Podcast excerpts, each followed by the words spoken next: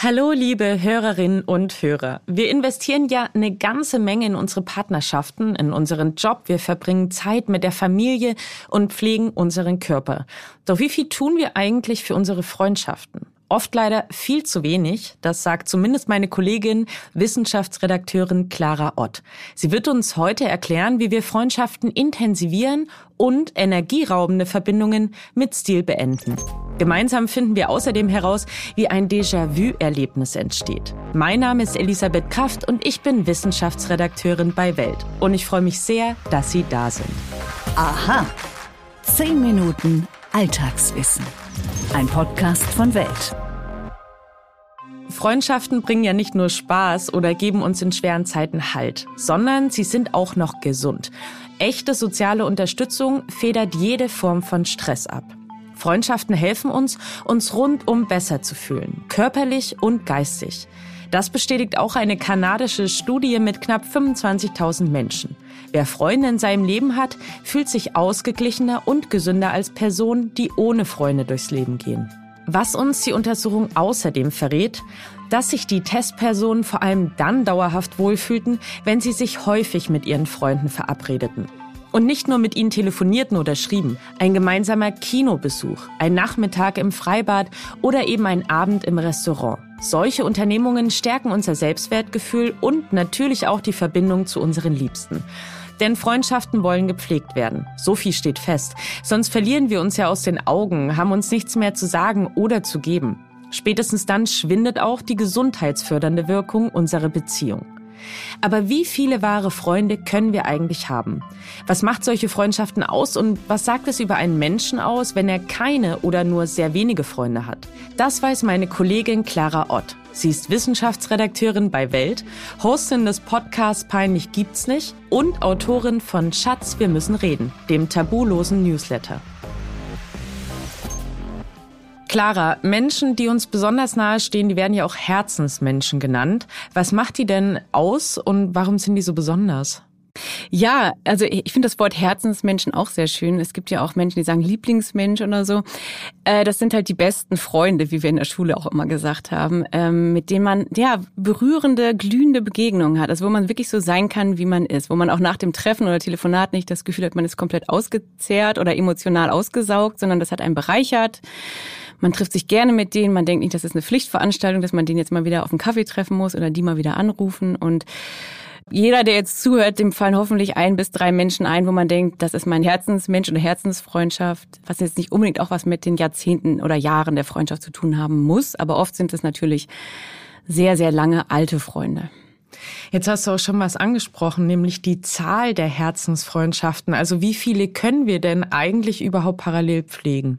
Freundschaftspflege ist auch echt zeitaufwendig, wenn man es richtig macht. Es ist ja nicht nur so ein oberflächliches Kaffeetrinken. Also wenn man jetzt denkt, ich habe voll viele Freunde, muss man sich mal ehrlich fragen im letzten Monat, wen, wen hat man denn angerufen, wen hat man getroffen, wem lässt man auch an seinem Leben teilhaben. Äh, das ist ja alles jetzt äh, ne? also mit Zeit auch verbunden und mit auch Interesse aneinander. Und ich würde sagen, ein bis drei ist realistisch.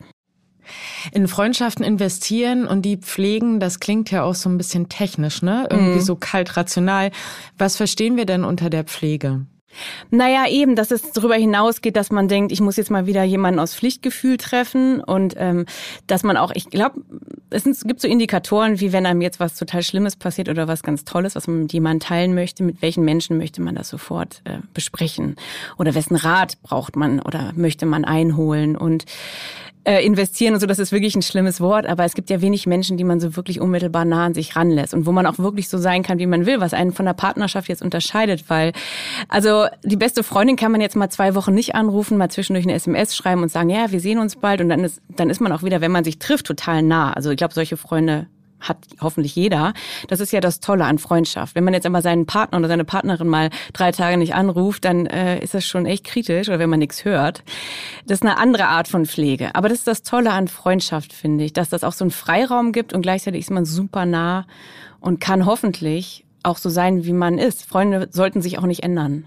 Wollen, was man ja auch immer hofft in der Liebe, aber ich glaube, diesen Vergleich kann man sich ganz gut mal vorstellen. Was unterscheidet eigentlich ein Freund von einem Partnerfreund? Also Freundschaft ist da schon hoffentlich das Entspanntere manchmal.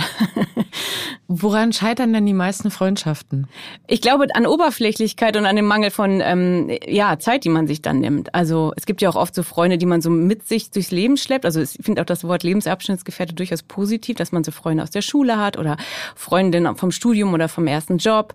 Aber wenn man sich dann nur noch trifft und immer über die früheren alten Zeiten redet und gar nicht mehr so neue gemeinsame Erinnerungen und Pläne und, und Aktivitäten macht, dann ist es so ein bisschen so ein Festhalten an, an einem damals. Weil man sollte mit Freunden jetzt nicht immer nur, also ist natürlich cool, weißt du noch damals, man kennt sich als Teenager, ist ja auch echt voll geil, wenn man weiß, wie man früher so war und sich zusammen weiterentwickelt. Aber wenn man jetzt nicht mehr zusammen in Urlaub fährt und nichts mehr zusammen macht, sondern nur noch ab und zu anruft, dann würde ich sagen, das ist so ein bisschen so in ein Pflichtgefühl gerutscht. Wie befreie ich mich denn aus Freundschaften, die mir mehr Kraft rauben, als dass sie mir Kraft schenken? Ja, es gibt ja so Freunde, wo man weiß, die rufen an und man hat jetzt nicht so unbedingt Lust ranzugehen ähm, oder denkt dann eben, oh, ich muss die mal wieder treffen, aber ich weiß, dass ich danach voll emotional ausgesaugt bin und ja, klar haben wir alle auch schwere Zeiten und es ist auch voll wichtig, dass man da ist, wenn es jemandem nicht gut geht. Das meine ich jetzt damit überhaupt nicht, ne? Aber es sollte schon irgendwie ausgewogen sein und man sollte auch was zurückbekommen und man sollte auch wirklich gerne für jemanden in so Zeiten da sein. Aber wenn jemand immer so schwierig ist, immer Probleme wälzen will, man geht irgendwie so okay, komplett ausgelaugt aus so Treffen, dann ist das so ein Indikator, dass es vielleicht nicht so gut tut. Ich will jetzt nicht das Wort toxisch benutzen, aber es gibt natürlich auch ganz extrem toxische Freundschaften. Und dann gibt es aber auch Freundschaften, die so im Sande verlaufen, ne? wo man ja, und das ist vielleicht auch das Gute. Man muss nicht klassisch Schluss machen, wie in der Liebe. Äh, da sollte man schon noch am Ende reden, aber es gibt so Freundschaften. Ich glaube, da kann jeder auch mal sein Handy durchgucken. Wer sind so, wer ist so auf der Strecke geblieben? Wer ist so von Herzensmensch zum Freund, zur Bekanntschaft geworden? Und das ist auch in Ordnung weil man muss auch nicht alles so beenden mit einer großen Abschlussmail und du hast damals das gemacht und ich will nicht mehr mit dir befreundet sein. Darin liegt auch die Chance so ein bisschen. Das ist auch das Entspannte. Dann kann man sich auch nach Jahren, wenn man sich auf einer Party trifft, immer noch Hallo sagen. Also man muss nicht Schluss machen, weil es auch schon hart, wenn Freunde Schluss machen. Das habe ich auch schon erlebt. Jeder wie er mag, ne? Was sagt das denn über Menschen aus, wenn sie ganz wenig oder gar keine Freunde haben? Also es gibt ja auch Leute, die mhm. sind einfach so ein bisschen still und introvertierter vielleicht. Brauchen die das gar nicht oder was steckt da dahinter? Naja, brauchen. Also ich glaube, wir sind ja alle soziale Wesen. Wir brauchen alle Bindung, Autonomie und Menschen um uns herum. Und wenn man jetzt irgendwie dreifacher Familienvater ist und fünf Brüder hat und einen geilen Kollegenkreis, dann kann man vielleicht ohne Freunde durchs Leben kommen, weil man hat genug Leute, mit denen man seine diversen Dinge so besprechen und teilen kann.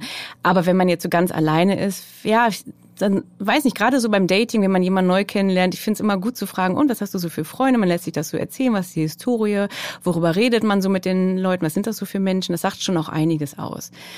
Ähm, und ähm, ja, ich will jetzt niemanden verurteilen, der jetzt vielleicht nur einen besten Freund hat, mit dem er alles bespricht. Vielleicht ist das total cool. Vielleicht reicht das auch. Aber ich glaube, dass wir Freunde brauchen, weil man mit ihnen halt nochmal über andere Sachen reden kann, wie mit dem Partner, wie mit den Geschwistern und den Arbeitskollegen. Freunde geben einem total viel Halt und innere Stärke und ähm, ich glaube, man kann auf jeden Fall als Single super durchs Leben kommen, wenn man super Freunde hat. Also ich würde nie sagen, dass man einen Partner braucht, aber äh, man braucht Freunde. Jeden wünsche ich das auch.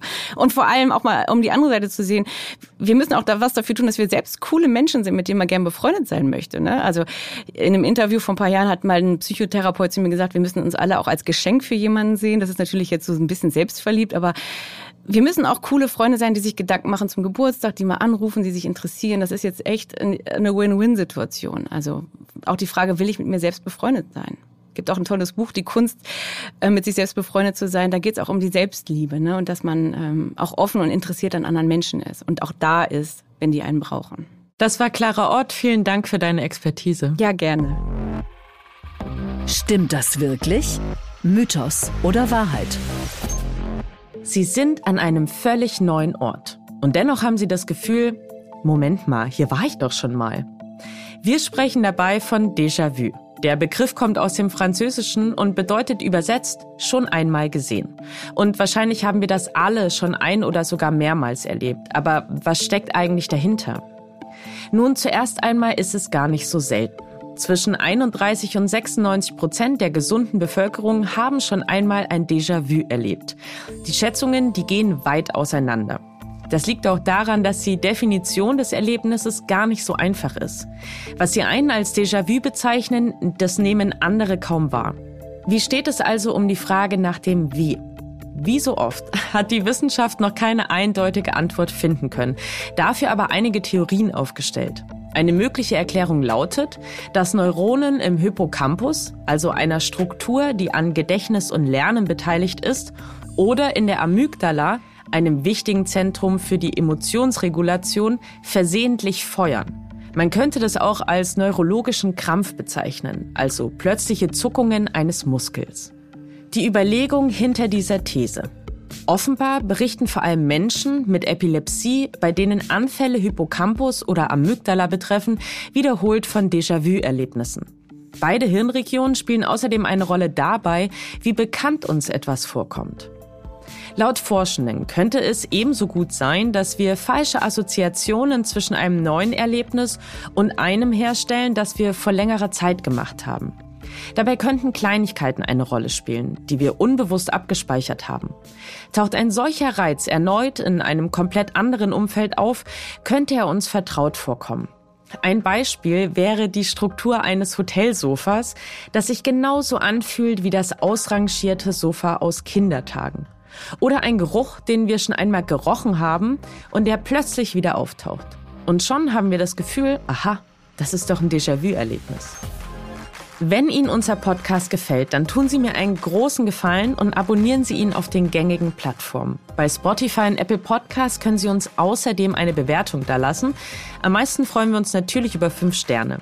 Wenn Sie Anregungen, Kritik oder Lob haben oder uns einfach nur einen schönen Tag wünschen möchten, dann dürfen und sollen Sie das bitte tun und zwar per Mail an wissen.welt.de. Und damit sind wir jetzt am Ende dieser Folge angelangt. Ich wünsche Ihnen einen wunderschönen Tag. Ihre Elisabeth Kraft.